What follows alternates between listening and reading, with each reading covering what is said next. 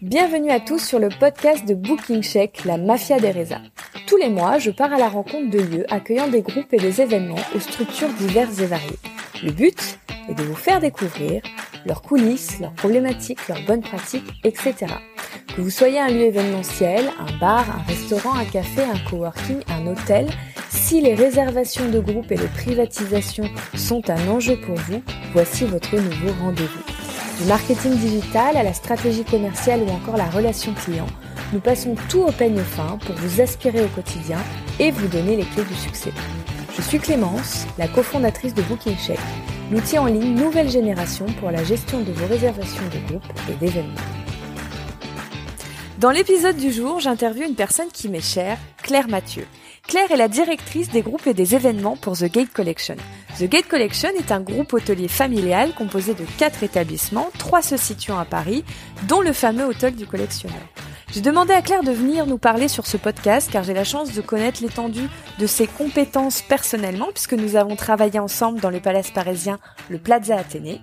Et je voulais qu'elle partage avec vous ses talents car vous savez Claire, c'est ce genre de personnalité qui vous prend en main un service, qui les rénove brique par brique dans les moindres recoins et en plus tout en douceur.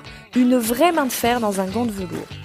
Étant en plus à la direction des événements pour des hôtels iconiques de la capitale française depuis plusieurs années, elle nous parlera de son évolution de carrière, de secteurs de marché très spécifiques comme l'entertainment, des standings de services du luxe. On va apprendre plein de choses avec Claire. Et puis ce que j'aime beaucoup chez elle, c'est que malgré la pression des grandes maisons pour lesquelles elle travaille, elle garde une fraîcheur, une curiosité, une convivialité que j'adore. Et PS, Claire est aussi prof de yoga, donc si le personnage vous a plu, vous pouvez la retrouver dans un studio. Bonne écoute Bonjour Claire et bienvenue dans le podcast de la Mafia des réservations. Est-ce que tu vas bien ce matin? Eh ben écoute, ça va très bien. Bonjour à toi également. Euh, ouais ouais, ça, ça va bien. Il fait beau. Je sors du cours de sport et je suis très heureuse d'être là. Tu es en pleine forme. Au taquet. Euh, alors, toi, tu es euh, Claire, tu es directrice des groupes et des événements euh, pour le groupe The Gates Collection. Mais avant qu'on parle de ton poste actuel et de ce que tu fais aujourd'hui, je propose qu'on revienne un petit peu dans le passé et que tu nous expliques déjà comment tu es arrivé vers l'hôtellerie-restauration parce que j'ai vu que tout avait commencé par la biologie. Rien à voir. Rien à voir. Qu'est-ce qui s'est passé? Je, suis arrivée par hasard. Je j'ai vu de la lumière, je suis rentrée. Euh, alors, moi, j'ai commencé avec la restauration plus précisément et euh, totalement par hasard. Euh, j'étais en, en licence de de biologie, même depuis le DOG. En fait, je faisais une, je faisais des études de biologie en Nouvelle-Calédonie. Euh, et je, je m'apprêtais à commencer à faire le, la formation au CAPES pour être euh, prof. Et en parallèle de mes études, euh, eh ben, je travaillais pour me faire de l'argent, pour euh, payer la voiture, l'essence, enfin, les sorties, tout ça. Et donc j'ai commencé à faire des extras, mais totalement euh, par hasard. Donc, je faisais du service le week-end pour dans des mariages et j'ai commencé euh, comme ça. Donc, euh, à faire des extras pour les mariages et puis après, j'ai commencé à bosser régulièrement dans un hôtel. Ils m'ont dit ah ben en semaine, on aurait besoin de quelqu'un pour nous aider au restaurant. voilà, je, je, suis vraiment arrivée par hasard. Et du coup, tu t'es dit, allez, on, on change tout. Et, euh, et, en fait, quand j'ai commencé à faire la formation au CAPES, il m'est apparu assez rapidement et clairement que ça n'était pas pour moi et que ça allait pas le faire du tout. Euh, mais au bout de quelques semaines hein, de, de, formation, ça a été vraiment euh, très très rapide. Euh, donc j'en avais parlé à l'époque à ma mère en me disant ben ça va pas le faire en fait. Elle m'avait dit euh, ok mais tu peux pas rester enfin, faut que tu aies une formation, faut que tu aies un métier, faut que tu aies quelque chose. Et ça faisait euh, des années qu'elle me disait, euh, parce que j'ai toujours été assez incertaine sur ce que je voulais faire, mais pourquoi tu fais pas euh, euh de la cuisine ou enfin autour de la restauration, parce que j'ai toujours aimé cuisiner et, manger. Et, et elle m'en a reparlé à ce moment-là. Euh, et c'est comme ça que euh, j'ai fait une recherche. Donc moi, je vivais euh, toujours en Nouvelle-Calédonie à ce moment-là. Donc j'ai fait une recherche, j'ai trouvé des écoles de management hôtelier. Et donc j'ai postulé chez Vatel à Nîmes pour le, le un, pour intégrer le master en fait de management. Où là à l'époque, ils, ils recrutaient en fait quelle que soit la formation à niveau bac plus 2 ou bac plus 3. Et c'est comme ça que je suis rentrée en euh, hôtellerie-restauration. Euh, Donc c'est vrai que ça s'est fait un peu, euh, un peu par hasard. C'était pas. Ah, tellement. Mais comme beaucoup de choses à chaque fois quand je prends des décisions, c'est c'est un petit peu comme ça, mais c'était pas du tout prévu en fait. C'est pas. Euh, donc donc tu tu fais tu fais Vatel et ensuite tu sors de Vatel pour faire un, un programme management training au parc Hayat Paris-Vendôme. Exactement. Et tu vas finalement rester presque dix ans au sein de cette maison. Ouais. ouais. Euh, alors, comment ça s'est parce qu'après il y a le chemin de, de l'hôtellerie-restauration, puis il y a le chemin vers l'événementiel. comment est-ce que tu, tu es arrivé vers l'événementiel? Eh ben par hasard aussi. euh, parce que je j'avais une idée euh, très précise de ce que je voulais faire pour le coup euh, quand j'ai intégré le, le parc Hayat et, euh, et, le management training. Donc le management training, c'était c'est un programme qui était hyper intéressant. Je crois qu'il continue toujours à le faire sur 18 mois. Et pendant 18 mois, je suis passée dans tous les services de la restauration de l'hôtel. D'accord. Donc j'ai fait du petit déj, j'ai fait du les, les, déjeuners, je faisais le gastro, j'ai fait du room service, du banquet. Euh, on, on, passait vraiment euh, dans, dans, tout. Et les derniers, euh, les, les, derniers mois, je devais finir par trois mois dans le service, donc dans les bureaux, pour faire de l'événementiel. Moi, je voulais, je, je, voulais être directeur FNB. D'accord. je venais du service. Et donc, comme toute bonne personne du service qui se respecte, je n'avais certainement pas l'intention de finir derrière un bureau chez les commerciaux. Euh, donc, euh, j'avais même négocié en fait pour pas faire ces trois mois dans le service parce que je trouvais ça inintéressant. Et le directeur de la restauration m'avait dit, écoute, ces trois mois, euh, voilà, après tu reviens en service, il n'y a pas de problème. J'ai donc euh, intégré le, pour ces trois derniers mois de formation le, le service euh, événementiel euh, du bureau, donc euh, de, l'hôtel, donc pour la partie vente. J'ai trouvé ça assez cool parce qu'en fait c'était un, un, poste qui était hyper transversal et on, on, bossait avec la restauration, mais avec l'hébergement, avec la réception, avec on avait on touchait à tout quoi. On est très lié à l'exploitation euh, quand on est dans ouais. l'événementiel, malgré tout. C'est euh... pas vraiment derrière un bureau. ouais, c'est ça. Euh, et, euh, et, au bout des trois mois, euh, ma boss de l'époque m'a dit "Écoute, on, on, trouve que tu bosses bien, tu es bien intégré dans l'équipe." Ils ont fait une création de poste et ils m'ont proposé le poste.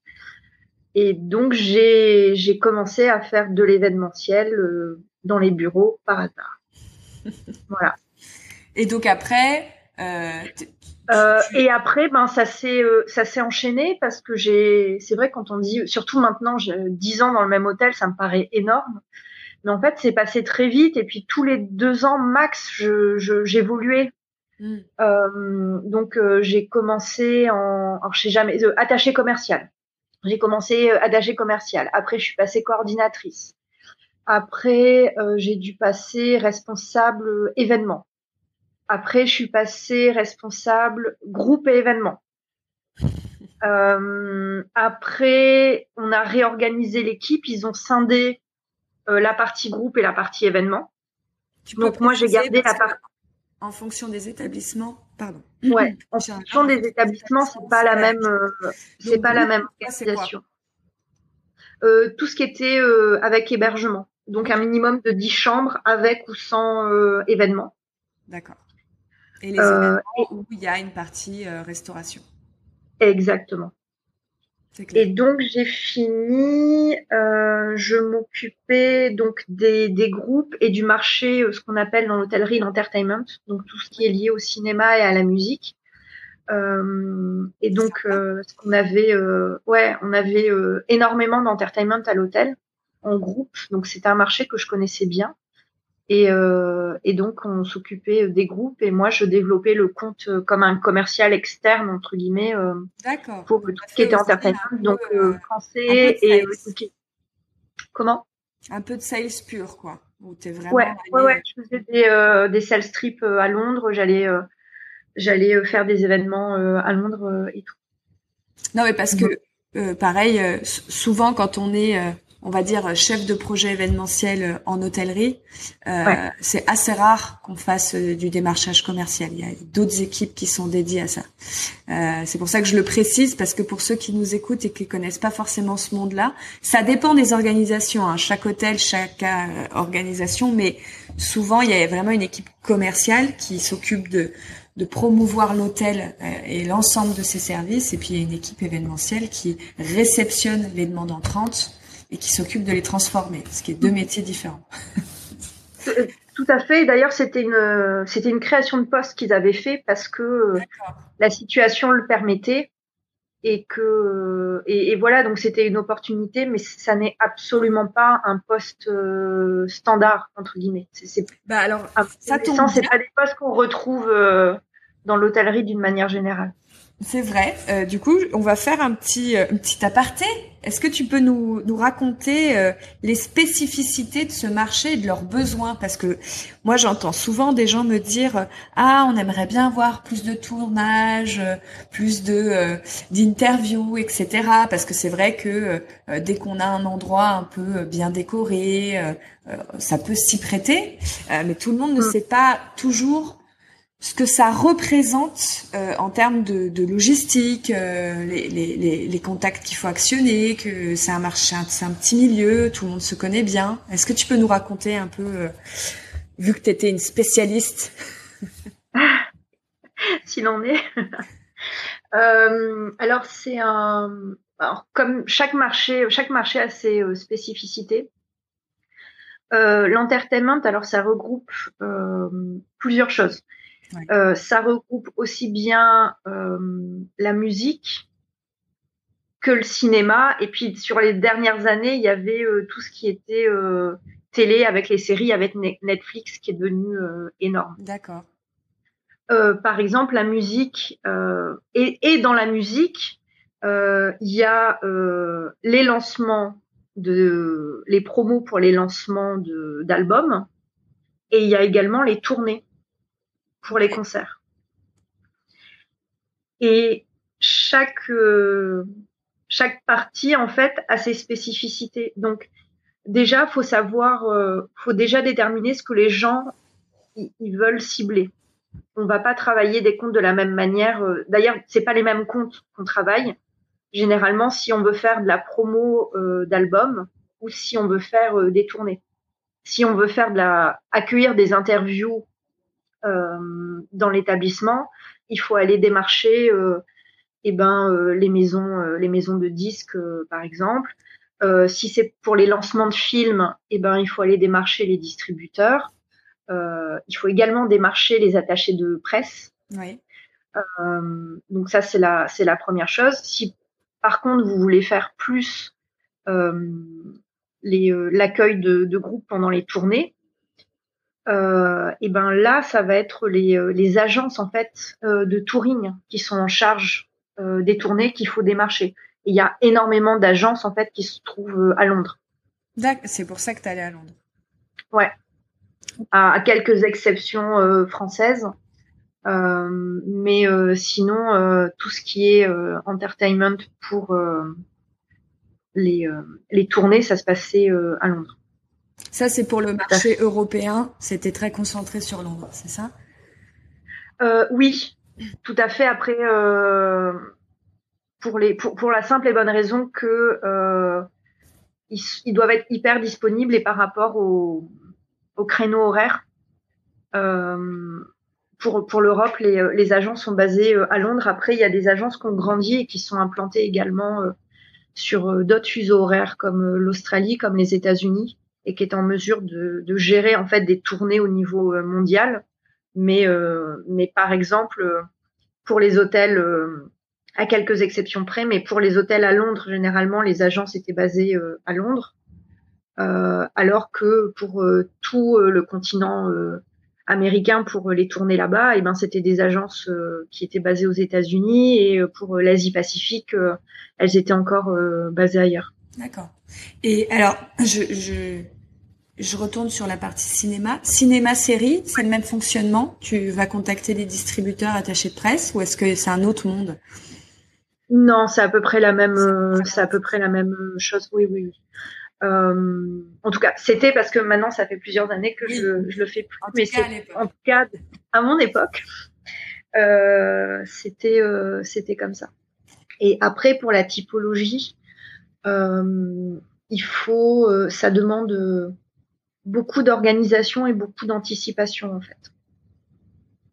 C'est-à-dire, est-ce que tu euh, peux nous donner un exemple euh, de, sur, sur des événements euh, que tu vas, dire un, alors, Encore une fois, ça va, ça va dépendre du marché, si c'est pour le marché français, si c'est pour le marché américain, par exemple. Mais le marché français, on va, on va rester simple. ouais, alors généralement les, bah, alors déjà, il y a des choses toutes simples, mais euh, les, les, journées d'interview, ça se passe sur une journée, mais ça veut dire que pour avoir l'espace, généralement les chambres de disponibles, faut qu'elles soient réservées pour deux nuits.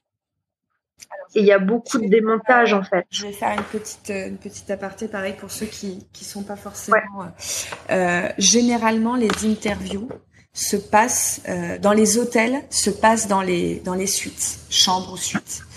Euh, donc en fait, euh, ce qui demande à l'hôtel de démonter la chambre, d'enlever les lits, etc., de remonter la chambre euh, avec le, la mise en place souhaitée par le client. Et puis parfois, il y a un peu de, de montage, de scénographie, parce que notamment quand c'est des interviews filmées, on veut que le fond soit adapté pour donc c'est pour ça. Ce qui peut être un peu différent, si par exemple vous avez un, restaurant, un bar, un lieu événementiel qui est fermé au public, vous n'avez pas forcément les mêmes euh, les mêmes problématiques de logistique matérielle. Euh, ça peut être un peu un peu différent. Euh, voilà, c'était juste pour pour repréciser. Mais malgré tout, ça demande aussi d'être de, de connaître sur le bout des doigts son, son établissement, sa maison, parce que euh, je me souviens avoir vu, euh, euh, bah, c'était avec toi d'ailleurs, hein, parce que pour la petite information avec Claire, Claire a été ma, ma responsable.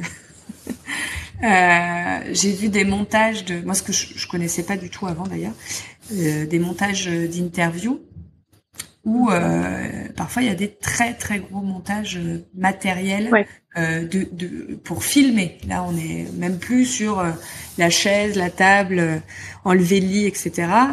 il faut il faut placer tout un tas de d'éléments pour pouvoir faire le tournage. Euh, pour permettre aux techniciens de travailler. Euh, et ça aussi, euh, il faut que vous connaissiez, si vous voulez aller sur ce marché-là, il faut que vous connaissiez exactement l'implantation de votre... Sinon, c'est un peu compliqué pour les équipes bah, de pouvoir travailler avec vous parce qu'ils vont pas pouvoir prévoir leur montage en amont. je me souviens aussi d'une chose. Donc, quand on fait les tournages, etc., on pense toujours au, à celui qui va on va dire la, célébrité, la, personnalité, puis celui qui va qui va poser les questions ou les journalistes qui vont venir pour euh, faire euh, leurs interviews euh, à la queue leu Mais on oublie souvent les équipes techniques et ça c'est aussi un gros travail. donc en gros, ceux qui vont venir faire le, montage et, le, démontage euh, de, de l'ensemble des éléments et qui vont s'occuper de filmer, etc. Euh, eux, ils arrivent pas euh, à 14 heures. ah non. ils sont plutôt là vers. Euh, alors ça dépend du montage, mais ils sont plutôt là vers 7 heures. C'est ça. Donc voilà. Donc pareil, on a eu des réveils très tôt avec Claire. où on se mm. retrouvait et, et puis bah il faut s'occuper d'eux et en fait euh, c'est c'est presque avec eux que vous allez passer le plus de temps et c'est aussi avec eux qu'il est intéressant de nouer des des relations étroites parce que si eux sont contents et que vous leur facilitez le travail, euh, eux vont pousser pour revenir avec vous parce que ça leur euh, c'est plus simple pour eux. C'est vraiment un grand C'est hyper important. je pense que dans nos métiers, en plus, c'est hyper important. On a tendance à oublier l'importance des prestataires d'une manière générale. Euh, mais quand on parle d'être commercial et, euh, et de lier une relation, ça passe également par les prestataires euh, et entre guillemets de leur faciliter de la vie et, euh, et de montrer qu'on comprend en fait leur, euh, leurs attentes techniques. Il y a énormément de clients qui travaillent avec des prestataires sur du très long terme et un prestataire qui a du plaisir à venir travailler chez vous, il va le dire. Hmm. Il va le dire, mais moi j'adore venir ici parce que voilà, parce que euh, ils sont euh, toujours euh, hyper réactifs, ils anticipent, c'est carré. Et, et le client, il, sait que si son prestataire, il est, il est bien quand ils ont des relations comme ça, et eh ben lui, ça va lui simplifier la vie. Et c'est quelque chose qu'on a tendance à vraiment oublier mais en fait, tout le monde est, euh, tout le monde est, euh, est, hyper important. Et, et l'autre, l'inverse est vrai. Un, prestataire avec qui vous vous entendez bien, les jours de galère, parce qu'en hôtellerie-restauration, on a tous des gros jours de galère, et eh ben, ils vont être plus sympas avec vous aussi. Oui. plus... et, et, ça, je pense que c'est important, euh, c'est important de le, de, de, de, le rappeler. Pour revenir à la question initiale des spécificités, euh, je pense qu'il y a quelque chose qui est important. Si vous souhaitez euh, travailler, euh, par exemple, avec l'entertainment et faire des interviews, il y a des points à respecter. Si vous savez que vous ne pouvez pas les faire, c'est pas la peine d'aller les démarcher. Hmm. on sait que ils vont avoir besoin des espaces toute la journée. Il va falloir, il faut démonter, il faut démonter les chambres. Sauf si vous avez que des suites en enfilade où vous pouvez exploiter les salons, qui n'arrive jamais. Euh, mais il faut pouvoir leur proposer des chambres dans le même couloir. C'est même pas le même étage, c'est dans le même couloir, les uns les unes après les autres. Il faut pouvoir démonter les lits. Il faut euh, avoir au niveau de l'espace chambre, vraiment, euh, il faut avoir 20 mètres carrés et il faut être un minimum flexible. Si vous savez que vous n'allez jamais démonter les lits, que vous ne pourrez jamais garantir une attribution de chambre et euh, que vous ne souhaitez pas les mettre tous au même étage, je ne sais pas, concentrez-vous sur un autre marché. Mhm. Mais euh, financièrement, c'est intéressant? Est-ce que c'est un marché qui est, qui est intéressant? Est-ce que c'est un... Parce que je me dis, si, si, avais, si ils avaient fait une création de poste rien que pour que tu t'occupes de ça, c'est que c'est que ça devait quand même être un marché. Euh... Si c'est un, un, un bon marché. Alors, je pense que depuis, ça a dû euh, évoluer et euh, Là, de ce que je vois, on est, on est plus.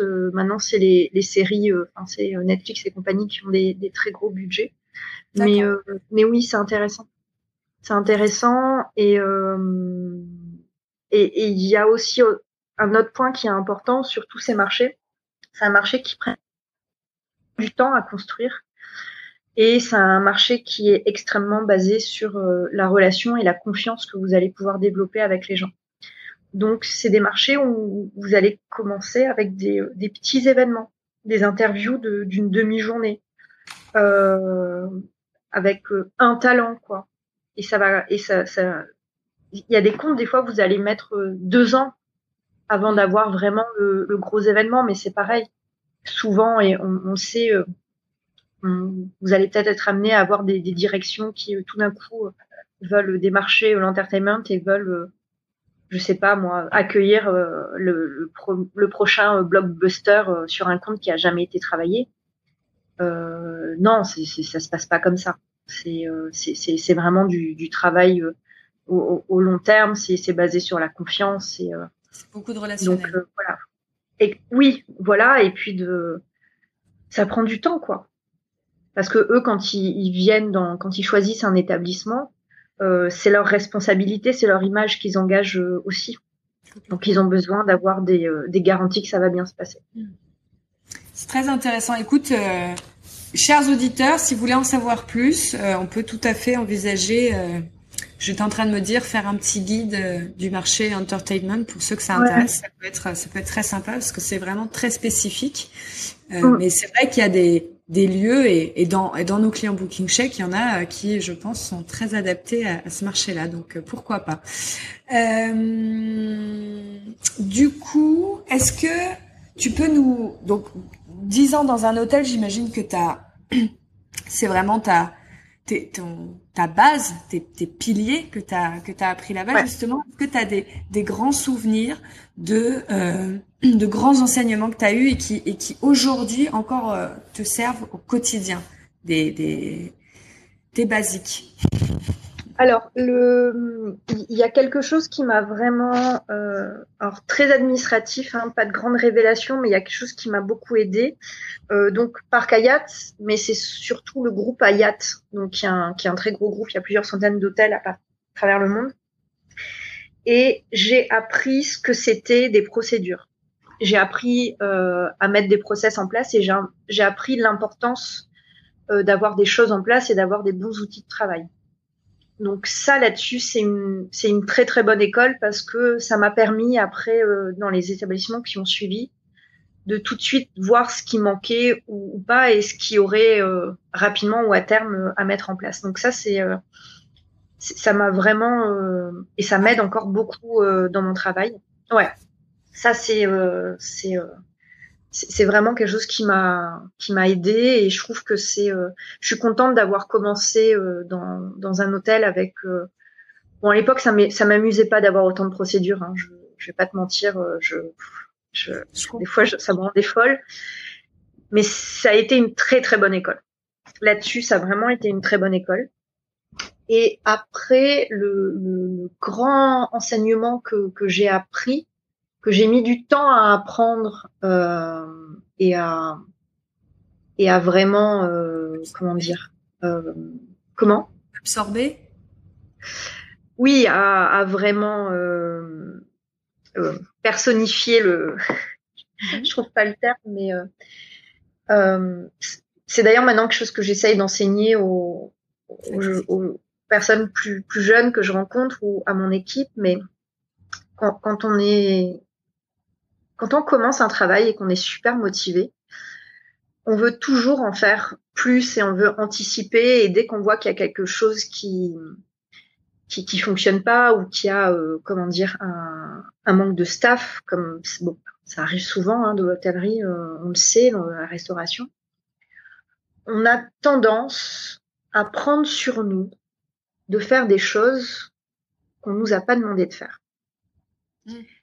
J'ai mis très très longtemps à comprendre que c'était absolument contre-productif et que en plus à terme c'est quelque chose qui est frustrant parce que qu'on le veuille ou non même si on le fait dans une dans une démarche très euh, très sincère et sans attente de remerciement mais le jour où ça se passe moins bien ou, euh, ou qu'on n'est pas content de quelque chose c'est le premier truc qui revient en se disant oui, mais euh, moi j'ai fait ci, j'ai et euh, et c'est vraiment contre-productif en fait. C'est contre-productif. Et le ce qui se voit le, je pense, ce qu'on a le plus tendance à faire, c'est quand il y a un manque de staffing, on a tendance à tous travailler deux fois plus pour compenser l'absence de la personne.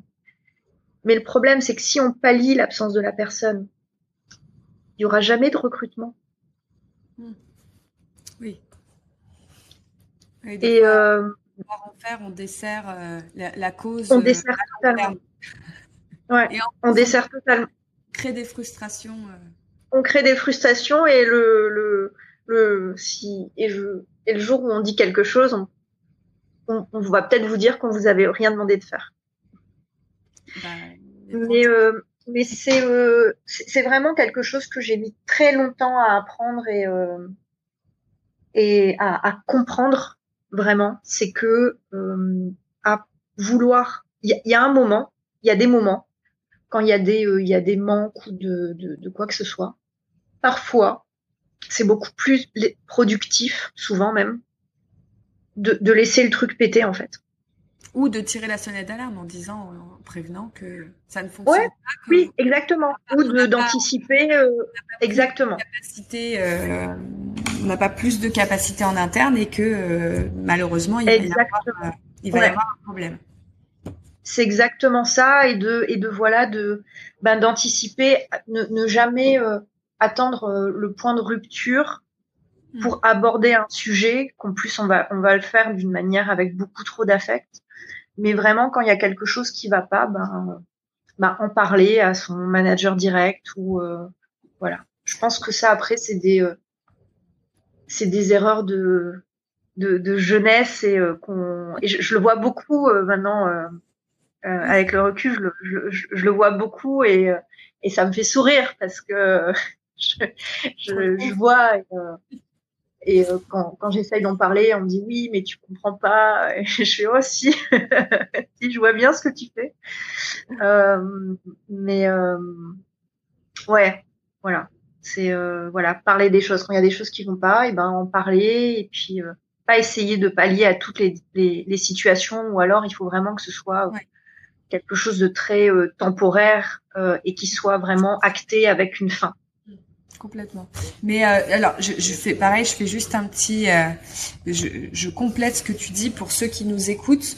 il faut il faut comprendre que là, on, on, est dans le monde des palaces et des et des maisons très luxueuse de la place parisienne, euh, dans laquelle j'ai aussi travaillé. Donc je, je comprends ce qu'essaye de, de, de, nous transmettre Claire, euh, dans le sens où euh, quand on est dans un certain standing, euh, mais parfois aussi dans dans vos lieux événementiels, même si vous n'êtes pas classé palace, etc. Quand vous êtes, quand vous avez une personnalité à vouloir euh, permettre à vos clients d'accéder un service absolument parfait dans les moindres détails. Quand il y a un couac, quand euh, vous n'êtes pas euh, vous n'êtes pas bien équipé pour travailler correctement, eh bien des fois on a tendance à, à, vouloir tout prendre sur soi pour se dire au moins le client sera content et l'événement sera parfait et on verra pas ce qu'il y a euh, le, le, le, petit bazar en, en backstage. Euh, voilà donc et, et, en fait, on, on est, euh, il y, a, y, a, aussi une culture dans ces maisons luxueuses où euh, show must go on. Et parfois, bah non. Euh, en fait, euh, il faut aussi pouvoir dire bon bah là le show ça va quand même être très très compliqué parce qu'on n'a pas d'électricité. Donc voilà, je fais je fais un petit une petite métaphore, mais c'était c'était aussi pour pour, pour expliquer pour ceux qui qui sont pas forcément euh, dans ces maisons-là et et qu'on et, et pas forcément ressenti ces choses-là pour qu'ils puissent qu'ils puissent nous nous nous rejoindre dans ce qu'on est en train de en train de dire.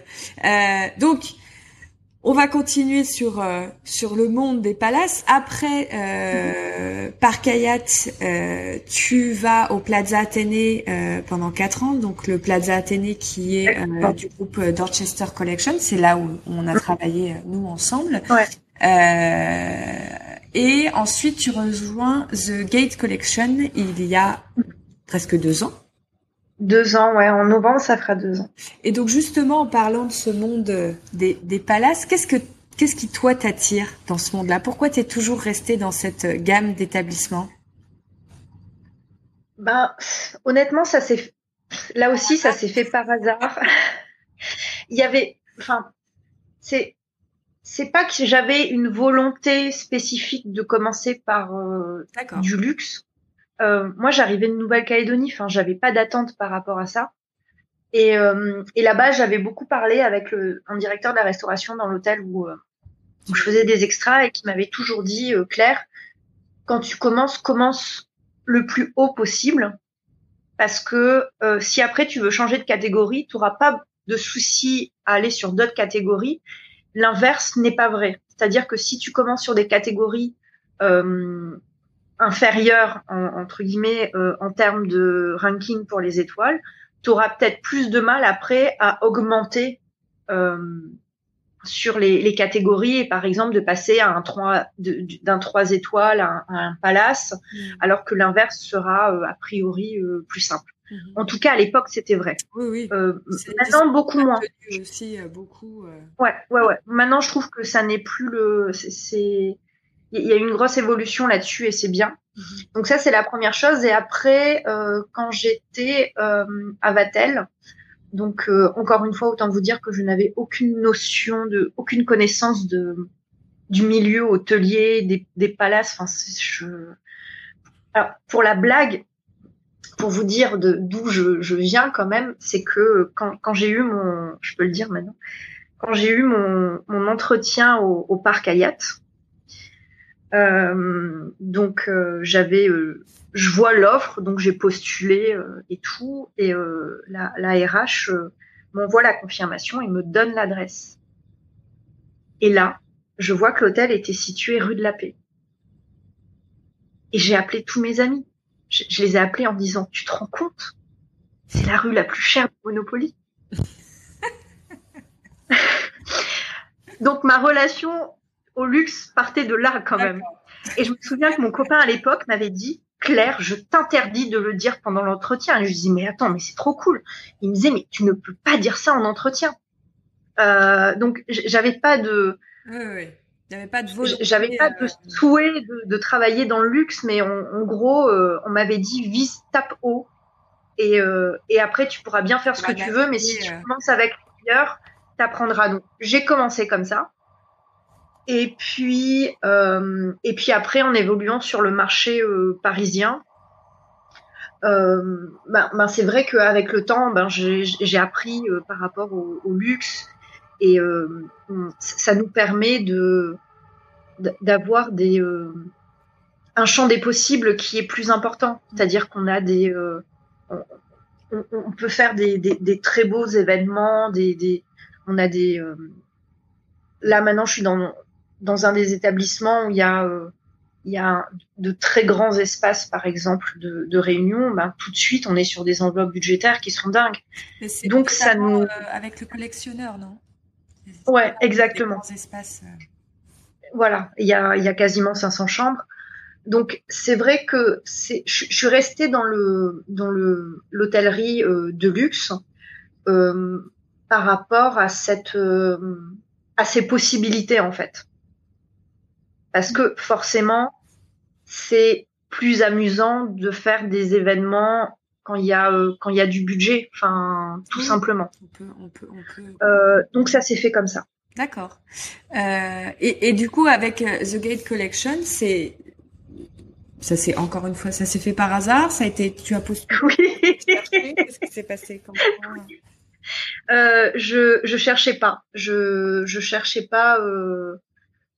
Euh, et, et d'ailleurs, le Plaza, ça s'était fait comme ça aussi. Je cherchais pas particulièrement, et c'est euh, une contact. une amie avec qui je travaillais qui avait entendu et qui m'avait dit, tu sais, il cherche ce poste-là, et j'ai pensé à toi, et ça s'est fait comme ça. Mm-hmm.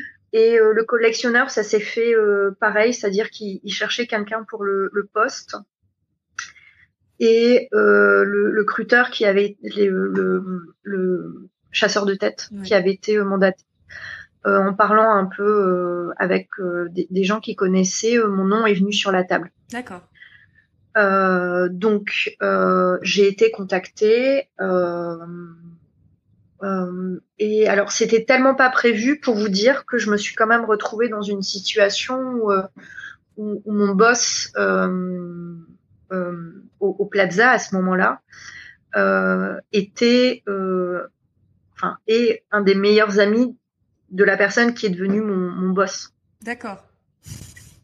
Euh, et, euh, et, quand la, la, le, la, personne qui allait devenir mon nouveau boss euh, l'a su, en fait, il lui a envoyé un message en disant je, je suis désolée, j'étais pas au courant, j'ai pas voulu débaucher quelqu'un euh, de ton équipe euh, et tout. Donc pour vous dire, enfin, ça, ça s'est vraiment fait euh, non mais c'est par hasard. C'est intéressant et puis je me dis s'il y a des personnes plus jeunes qui nous écoutent aussi, euh, voilà, quand, quand vous êtes passionné, que vous faites vous faites bien les choses et que on vient aussi vous chercher, c'est aussi c'est aussi sympa de savoir que quand on bah voilà, quand on, quand on est quand on est euh, quand on est à fond, euh, il y a aussi des belles opportunités qui se créent euh, tout simplement parce que on vous reconnaît comme comme quelqu'un qui comme comme quelqu'un qui fait bien les choses et donc euh, voilà je trouve ça je trouve ça sympa de savoir que que bah, les noms ressortent qu'on on vient on vient chercher euh, on vient chercher les talents. Euh, Est-ce que tu peux nous du coup nous présenter un petit peu The Guide Collection pour nous expliquer ouais. vos, vos étapes donc c'est un Ouais, c'est un, c'est un, un groupe familial en fait. Il y a, il y a quatre hôtels, donc il y en a un qui est à Washington, mm -hmm. Le Watergate, donc dans les bâtiments du, Watergate. Et il y a, trois établissements parisiens, donc l'équipe que je gère en fait s'occupe de la, vente pour les événements et les groupes de ces trois établissements. Donc, il va y avoir le Patio Bastille, qui a un 3 étoiles, on est à peu près sur 80 chambres. Il y a les Jardins du Marais, qui a un 4 étoiles, où là, on est sur environ 230 chambres. Et il y a le Collectionneur, qui a un 5 étoiles, où là, on est sur euh, environ 480 euh, chambres. Donc, c'est euh, c'est assez chouette parce que, en fait, en termes de vente, on a vraiment une palette qui est, qui est intéressante sur du 3, 4 et 5 étoiles avec des, des, des belles capacités. Mhm. Et donc, en fonction du, du, budget des clients, nous, ça nous permet vraiment de, si ça passe pas sur un établissement, ben ça va peut-être passer sur un autre. Donc c'est euh, c'est pas mal. Ça nous donne pas mal de, de marge de manœuvre et j'aime bien. Et, et, du coup, euh, sur tous les établissements, vous avez des espaces événementiels? Oui. Ok. Oui, oui, oui, tout à fait. Donc, bon, alors après le patio, c'est les, les, salles sont petites. Hein. ça va être des réunions pour une quinzaine de personnes, donc oui, mais malgré On va avoir une salle. mais, euh, mais oui. Oui, oui. Ouais. Donc euh, c'est, euh, il y a de quoi s'amuser, c'est très chouette, j'aime bien. Ouais, c'est, c'est, c'est vrai que c'est, c'est sympa parce que en effet, euh, bah, t'as, as toutes les gammes quoi, donc tu peux vraiment proposer tout, Type, tout, type de produits à, à, tes clients et, et faire de la rétention au maximum, très important ça. je, je le répète assez souvent quand vous, quand ça passe pas sur un établissement, proposez les autres. voilà. Et là, c'est euh, c'est facile. Ouais. Euh, donc tu, tu arrives pour reprendre la direction euh, tout de suite. Hein, c'est pas une évolution de poste. Hein, Claire est arrivée pour prendre la, la direction groupe et événements euh, des établissements parisiens du, du groupe. Euh, quels sont tes réflexes quand tu prends un poste comme ça? Comment comment ça se passe la prise en main euh, d'un poste comme ça? Est-ce que as tout de suite tu vas regarder certaines choses et tu dis bon, je vais déjà faire un espèce de d'audit moi avec moi-même de mon service euh, pour voir un peu sur quoi il faut que je travaille. Est-ce que la direction te donne déjà des directives très claires euh, Comment ça se passe? Ben ça se passe pas du tout comme ça. Enfin pas pour moi en tout cas, c'est-à-dire que sur le papier oui, on, est là et on se dit bon ben je vais arriver, je vais regarder ça, l'organisation de l'équipe, euh, comment ça fonctionne, euh, les chiffres. Euh, voilà, on arrive avec un plan d'action. Mais, la réalité, c'est souvent en plus sur ces postes-là, quand on arrive, ça fait potentiellement des, semaines ou des mois qu'il y a eu personne au poste, et qu'au fait on, on, arrive et que ben, la réalité du terrain et les urgences du terrain en fait prennent le pas sur tout. Donc quand tu dis la réalité du terrain, c'est que euh, il y a tellement euh, d'événements. Il y a des urgences. Il y a des urgences en fait. Euh, il y a des urgences de terrain à, à, gérer en fait. On, on, arrive sur des postes où c'est vrai qu'on s'imagine à chaque fois quand on prend un poste comme ça qu'on va arriver et qu'on va faire un audit, qu'on va être totalement à part, on va pouvoir mener sa petite barre, faire ses trucs, arriver avec un plan d'action. Alors, pas du tout, quoi. On arrive et euh, il y a des demandes qui rentrent tous les jours, quoi. Il y a des dizaines et des dizaines de demandes qui rentrent. Il y a euh, des. À ce moment-là, quand j'ai commencé, je, je, me suis euh, occupée un peu de la partie euh, coordination.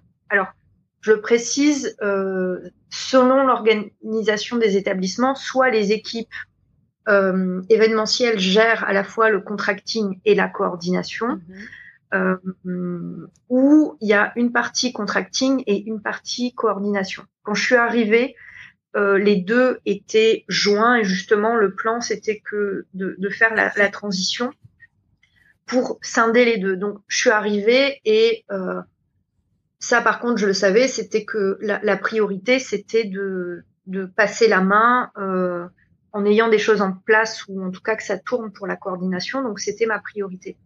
Mais là, on sait jamais en fait ce qu'on va ce qu'on va trouver. Des fois, on arrive euh, et puis on arrive toujours avec des idées préconçues parce que l'hôtellerie c'est un petit milieu, donc on s'imagine toujours que ça va être comme ci, comme ça. On arrive en fait, c'est pas du tout ça, c'est encore autre chose. Euh, mais euh, ouais, je suis arrivée. Euh, se fait jeter dans la piscine et puis on, on, voit au jour le jour. Et puis souvent, en fait, c'est euh, c'est euh, moi ce qui m'a permis de voir les euh, les urgences, c'est justement le fait d'avoir été tout de suite mis dans le bain avec la réalité du terrain, mmh parce que ben il y avait des entre guillemets des des problèmes à gérer. Et là, on se dit mais pourquoi ça s'est arrivé? Et on se rend compte que c'est arrivé parce que il y a un process qui n'est pas en place, parce qu'il y a un outil qui n'est pas adapté.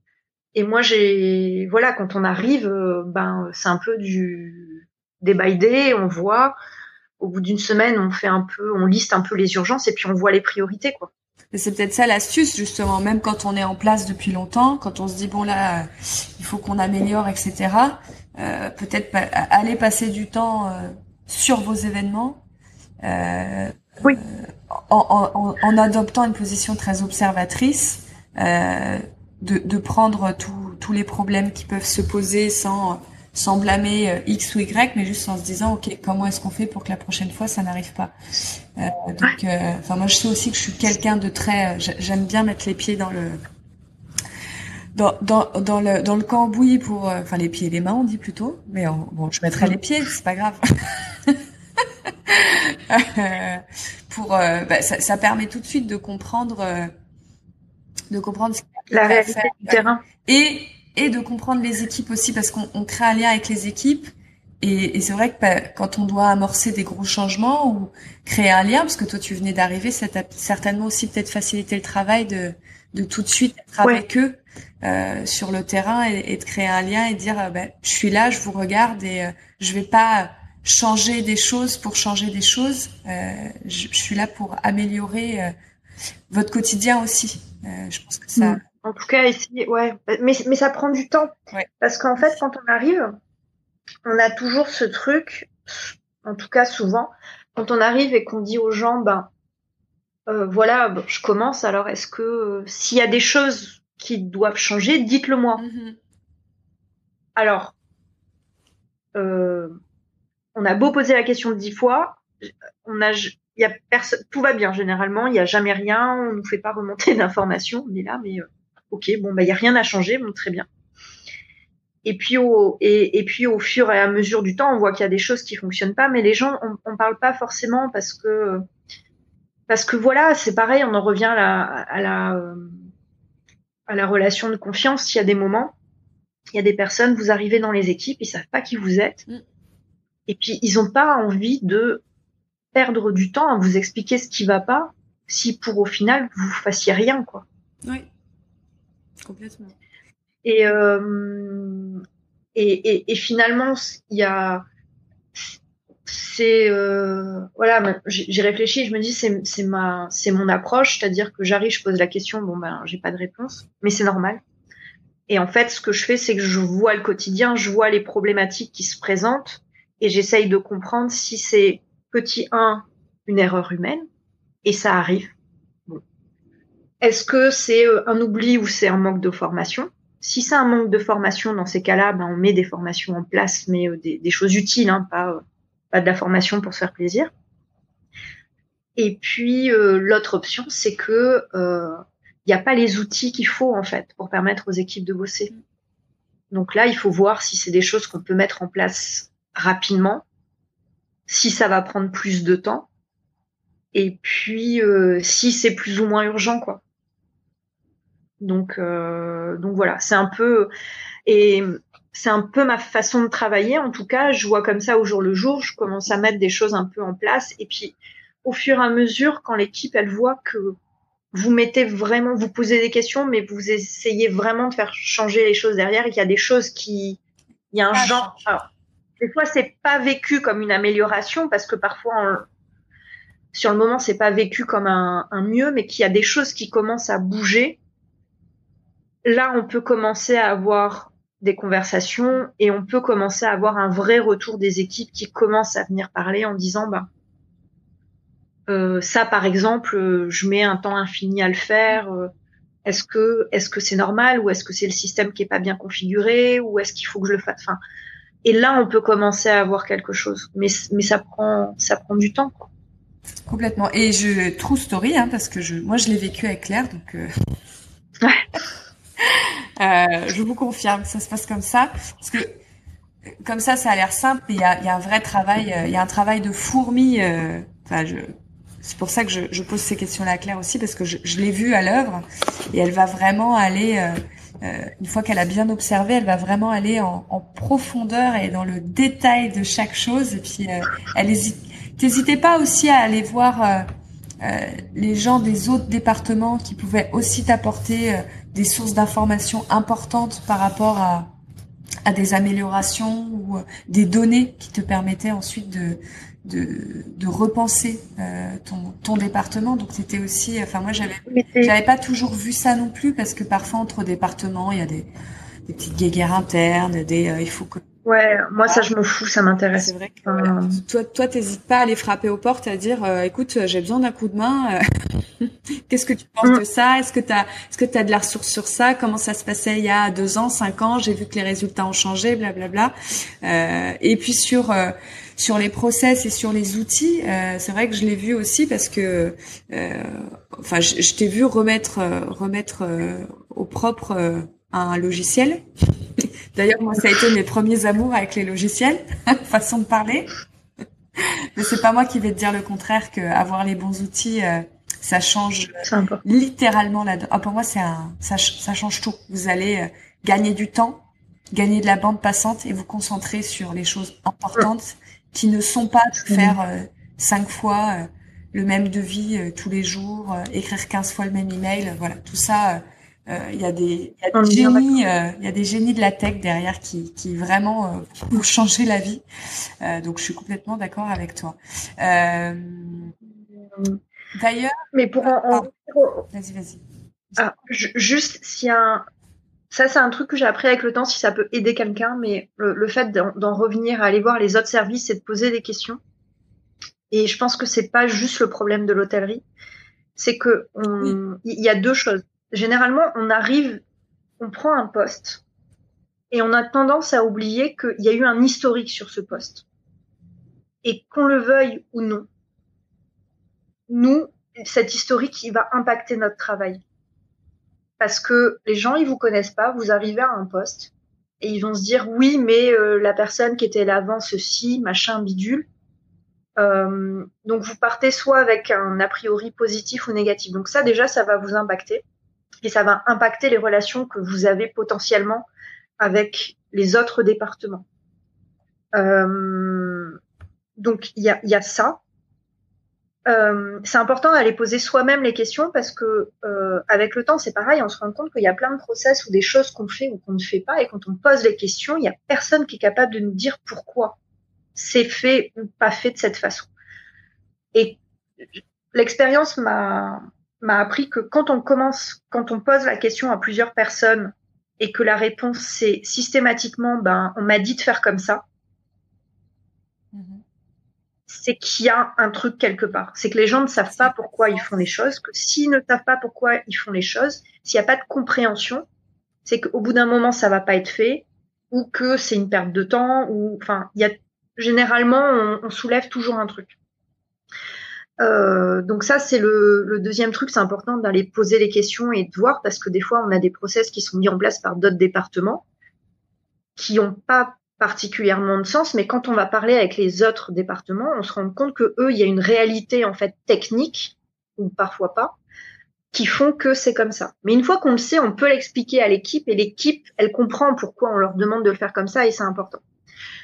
Et la dernière chose, c'est que on prend pour acquis que les gens savent. C'est-à-dire que, et, ça, je, dans, le milieu professionnel, je me rends compte, mais à, tous les niveaux hiérarchiques, on, on prend pour acquis qu'on est omniscient, que toutes les personnes savent parfaitement en quoi consiste notre travail et les répercussions en fait de leurs actes, de leurs actes en fait sur notre travail. Et c'est faux. Et on arrive à des situations où il y a les gens, on voit des, des, des, des départements euh, entre eux se faire la guerre et tout pour des choses, parce que chacun part du principe mmh. que l'autre est bien au courant de ce que ça implique. Mmh. Et dans 9 cas sur 10, pas du tout. Et c'est vrai que si, si à un moment il y a personne qui va taper à la porte de l'autre service en disant euh, bon, en fait, quand tu fais ça, moi, ça provoque ça, ça va jamais changer en fait. Donc ouais, j'ai pris euh, j'ai pris le temps de d'aller voir les autres services, de parler avec eux, de, de des fois parler euh, très longtemps, plusieurs heures avec eux. Euh, encore une fois, c'est pas toujours c'est pas toujours compris au début parce qu'on souvent les gens ils se disent mais pourquoi elle me pose toutes ces questions? Et puis ah, qu'est-ce que ça va changer? Et ça, c'est la majorité des cas. Mais majoritairement, les, les, autres départements sont quand même contents que tu viennes t'intéresser à leurs besoins.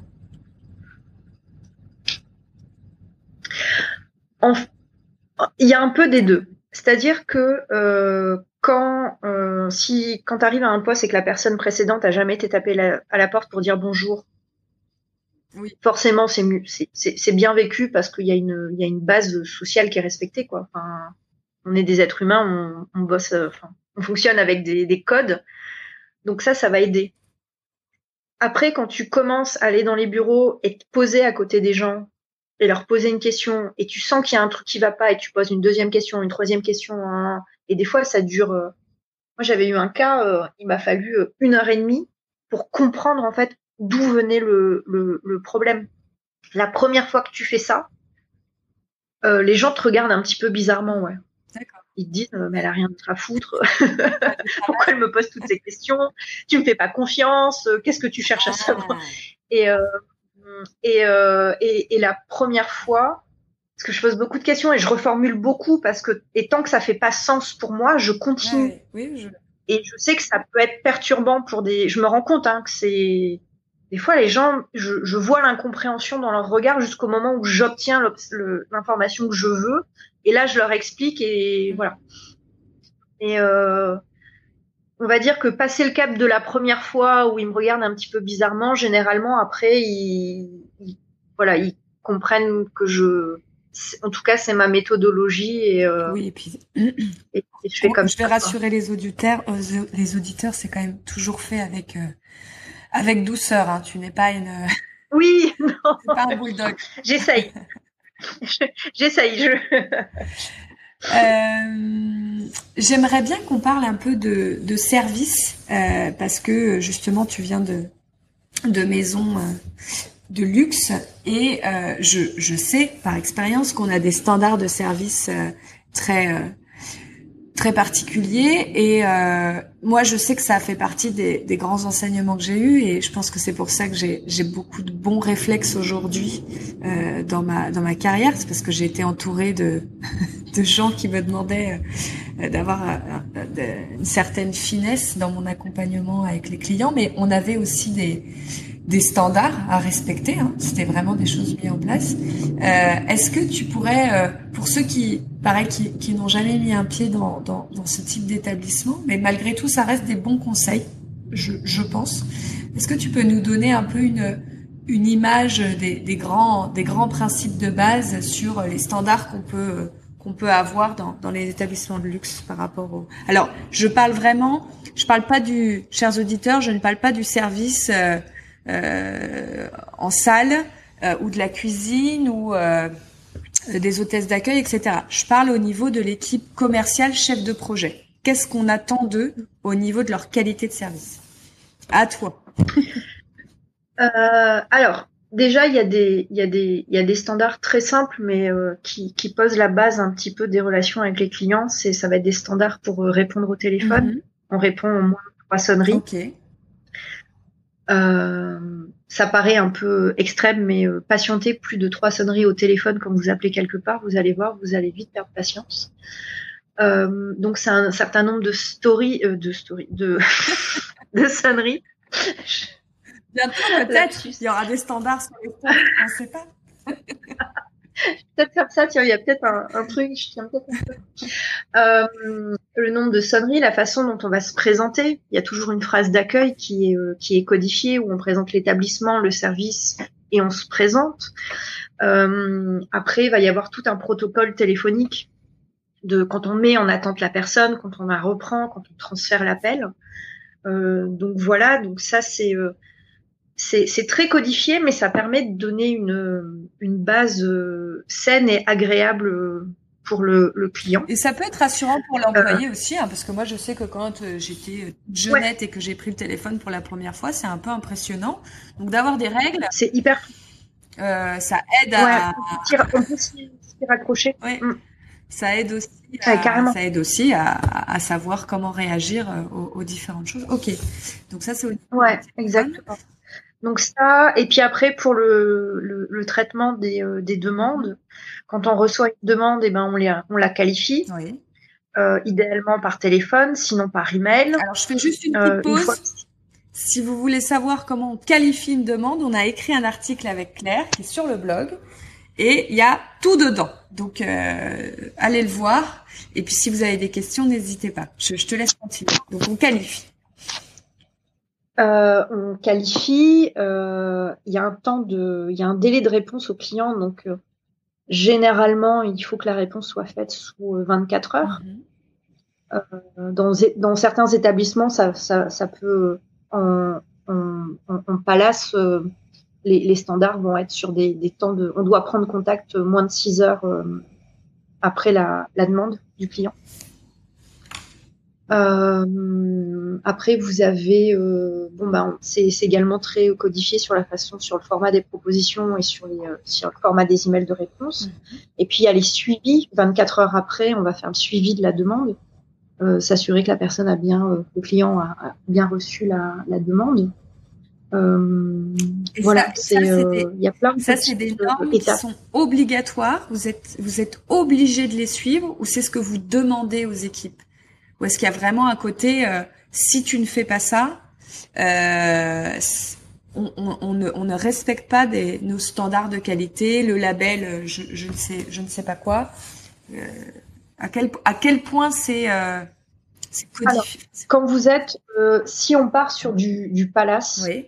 euh, généralement les palaces, ils vont, euh, ils, ont des chartes euh, internes. Alors, à ma connaissance, le, label palace, il n'y a pas de, je, ne veux pas dire de bêtises, mais euh, en tout cas sur la partie commerciale pour la gestion des demandes, il n'y a pas de, il n'y a pas de. On est vraiment sur des standards de service opérationnel.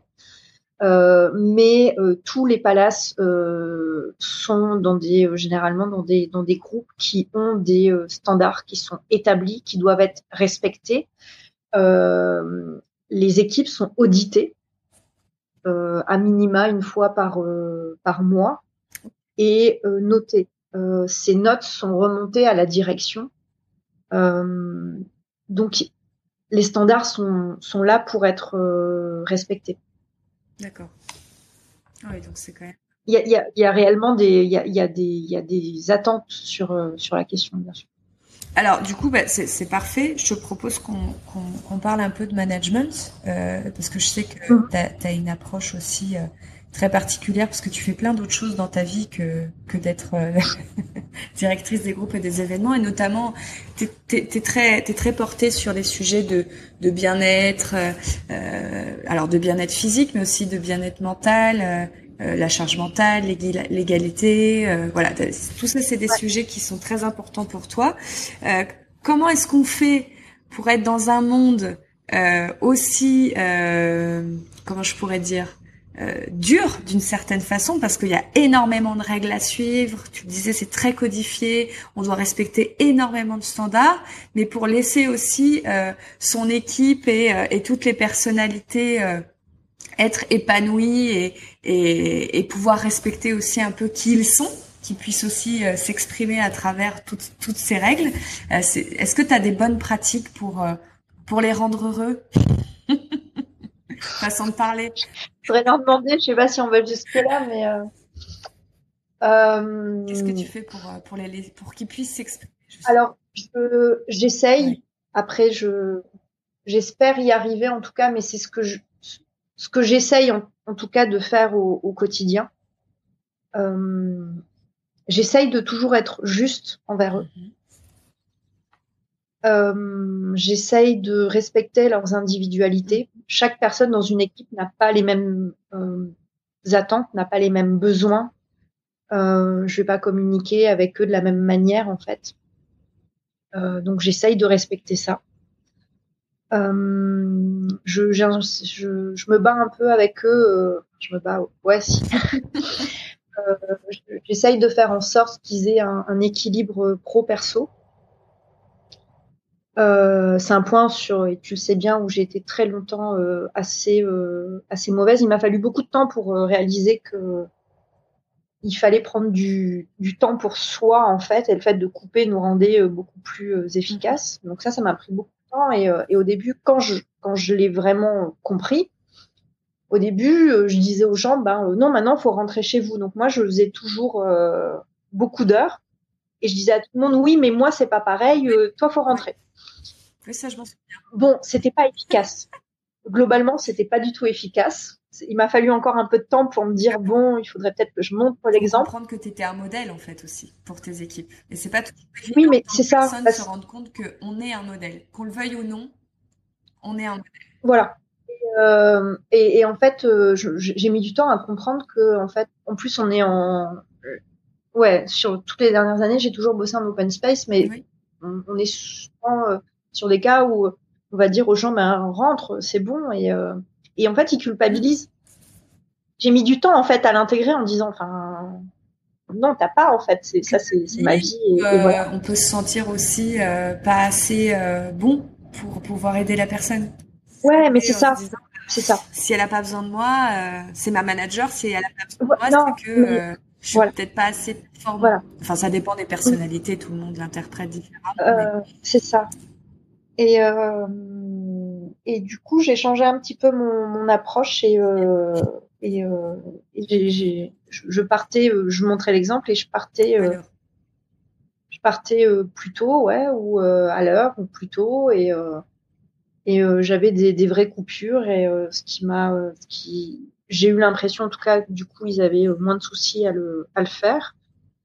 Et puis ben moi ça m'a vachement aidé parce que du coup j'avais des vraies coupures et j'arrivais le lendemain avec euh, avec les idées claires et euh, et avec du recul sur plein de trucs euh, et ça me permettait d'avancer beaucoup mmh. plus vite.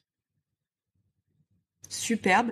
Donc donc voilà mais j'ai pas de T'as pas de réflexe type qui J'ai pas de réflexe, j'essaye juste d'être en fait, j'essaye d'être juste et s'il y a un truc que je répète tout le temps, c'est euh, de surtout euh, de pas attendre les évaluations. En fait, il y a un truc qui va pas de jamais, mais ça c'est jamais, n'attendez jamais le moment des évaluations pour dire qu'il y a quelque chose qui va pas, quoi.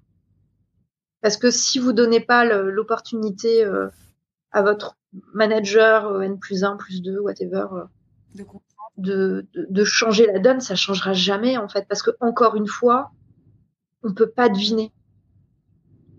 Et si on verbalise pas qu'il y, y, a un problème, et des fois c'est des conneries, hein, et ça, ça, peut prendre des proportions pas possibles parce qu'on va, on va boucler dessus. Euh, voilà, donc j'essaye de, j'essaye d'être disponible. D'avoir les portes ouvertes pour qu'ils puissent venir te parler. C'est bien parce qu'on on boucle avec ce que tu disais au tout début sur les grands enseignements que tu avais eus. Euh, oui. Et euh, donc, euh, donc c'est, c'est bien.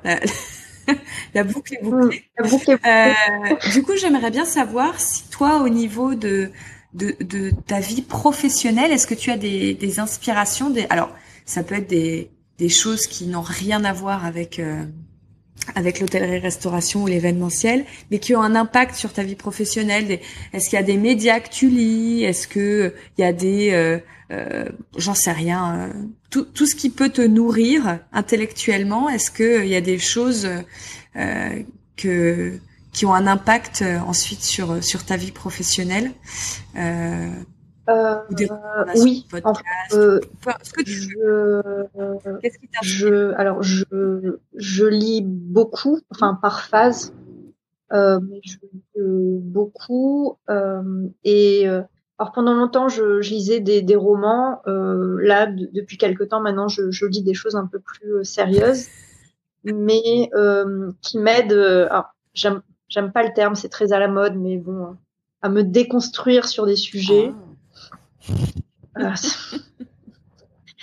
j'aime pas du tout le terme, mais euh, voilà, je on, va dire que j'essaye de, de, lire des choses qui me, qui, qui m'apportent, qui me poussent à la réflexion et à, à être euh, sortir de ta zone, un peu moins à l'ouest sur des questions. Et, euh, et le fait d'être mieux là-dessus, ben forcément, ça se répercute dans mon travail d'une manière générale. Euh, donc, au niveau des lectures, je, là en ce moment, je, je suis en train de, de lire le, le, un bouquin d'Elsa euh, Dorlin euh, qui s'appelle Se défendre, une philosophie de la violence. C'est pour faire face au Covid, ça. Euh, et, mais qui est hyper intéressant. Euh, mais euh, voilà, j'ai eu pas mal d'ouvrages qui sont très axés sociologie dernièrement. je, m'intéresse aussi beaucoup à dernièrement à tout ce qui est autour de la de, l'histoire de, de, la colonisation et et euh, bon, bah, c'est lié aussi. Je viens de Nouvelle-Calédonie, donc c'est très lié. Il y a une grosse histoire par rapport à ça en Nouvelle-Calédonie. Euh, donc je, je, je, me forme pas mal sur les euh, sur les sujets, quoi.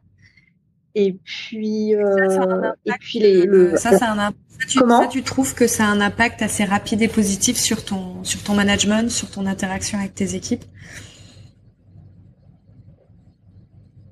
Eh ben oui, parce que euh, même si là comme ça ça n'a rien à voir mais le, le, le, le fait de, de, de, lire plein de choses pas pas forcément euh, très très marrantes clairement ça me ça me ça me donne d'autres perspectives et euh, j'ai l'impression que ça me rend un peu plus humaine et que ça me rend plus à l'écoute. En tout cas, je suis plus vigilante sur des questions, sur plein de questions en fait, et j'essaye de, j'essaye d'être, de faire mieux. J'essaye de faire mieux en tout cas. Bah écoute, c'est déjà, c'est déjà, c'est déjà très bien. Hein. donc voilà. Et puis, euh, et puis alors le, le un, un podcast que j'ai euh, euh, saigné. Hein. Euh, donc c'est euh, Kip Taras. Kif Taras. Euh, je, Kif Taras avec euh, Rokaya Diallo et euh, Grassley, euh, qui est euh, que, que j'aime beaucoup. D'ailleurs, là, ils ont, euh, je les avais tous écoutés. Ils, les, ils ont, ils ont repris. C'est la rentrée, donc il faut que je j'écoute le, le, dernier. mais qui est, qui est, qui est brillant et plein d'humour. Leurs, leurs, leurs invités sont toujours mais passionnants. Et euh, c'est très très chouette. J'aime beaucoup beaucoup. Je le recommande à tout le monde. Et euh, il y a un autre podcast euh, qui est pourtant, euh, ouais, qui, je crois qu'il a commencé en 2017 que je découvre moi seulement, que j'aime beaucoup, qui s'appelle alors les couilles sur la table. Ah, ça me parle celui-là.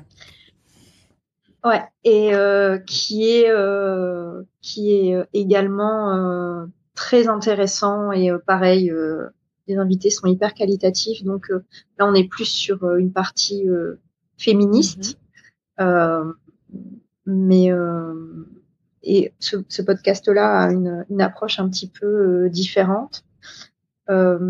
L'équipe Taras va, va plus, enfin aborde, c'est pas plus, mais aborde totalement. Donc il y a un aspect aussi du, du traitement de la femme, mais c'est surtout ben, par rapport au, au racisme et, euh, et à toutes les toutes les problématiques euh, en fait euh, qui sont rencontrées en fait par les personnes qui, qui subissent le racisme au quotidien. Sujet très important, notamment quand on travaille dans des grands hôtels, hein, parce qu'on travaille avec des ouais. enfin on est on est très mixé, hein, on est. est... ouais. Ce qui est ce qui est, ce qui est génial, mais mais c'est très multiculturel. Et, euh, c'est aussi euh, voilà, ça, ça se devine ouais. pas non plus. Et, euh, et, et c'est vrai que ce, ce, ce podcast est, euh, est, est, dingue, quoi. Franchement, euh, je, je suis une grande, grande fan.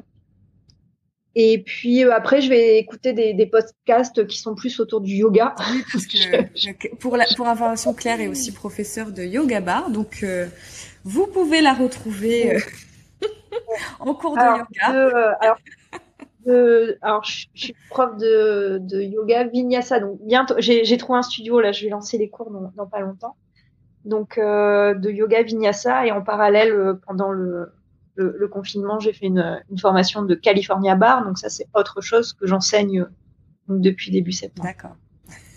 donc si vous voulez la rencontrer, voilà. ça peut aussi passer par le sport. Exactement. Et, qui, est-ce que tu aimerais entendre sur ce podcast? Est-ce qu'il y a des il y a des personnalités pour toi inspirantes dans ce monde euh, des euh, de, de l'événementiel, euh, tout type d'établissement euh, confondu. Hein. On est on, ah, de l'événementiel. Nous chez, chez Booking Check. On aime tout le monde. Ah. Est-ce qu'il y a quelqu'un Parce que en fait, pas, pas spécialement euh, en fait, j'y réfléchissais et je me disais, euh, je quelqu'un que j'aimerais beaucoup entendre répondre, à, voilà, à, tes questions, tu vois. Par exemple, ce serait une Madame Bloch. Mm. Qui est euh, qui est qui, qui est au Plaza Athénée pour ceux qui qui est la directrice de, du, du, du Plaza Athénée. Donc on n'est pas sur de l'événementiel, mais c'est euh, c'est vraiment. Euh, ça pourrait être très intéressant. Bah, pourquoi pas hein. Je pense qu'elle a, elle a aussi son avis sur la question, parce que quand on dirige un établissement, euh, on fait plein de choses. Donc, euh, de toute façon, dès que ça touche commercial, marketing, événementiel, ça nous intéresse. On apprend forcément des choses, donc c'est sûr qu'elle est, est pertinente. Et eh ben écoute, on, on essaiera de la contacter. On verra, on verra si, si son agenda arrive à nous faire une petite place. Merci beaucoup Claire pour ce, pour ce moment euh, passé ensemble sur les ondes. si vous voulez contacter Claire, euh, je vous recommande vivement de la contacter soit via LinkedIn, soit euh, mm. sur les réseaux sociaux si vous pouvez la retrouver. C'est à ton nom ta page sur Instagram? C'est tu, tu l'as mis. Euh, c'est ben c'est yoga bar. Yoga bar. Et ben, c'est euh, ça. Ouais, yoga X bar. Euh... Je vous mettrai le lien dans les dans les commentaires du podcast comme ça si vous voulez voir aussi ce qu'elle fait à côté et, et, que vous voulez échanger avec elle, vous pourrez la contacter par ce biais. merci à tous de nous avoir écoutés et à très bientôt.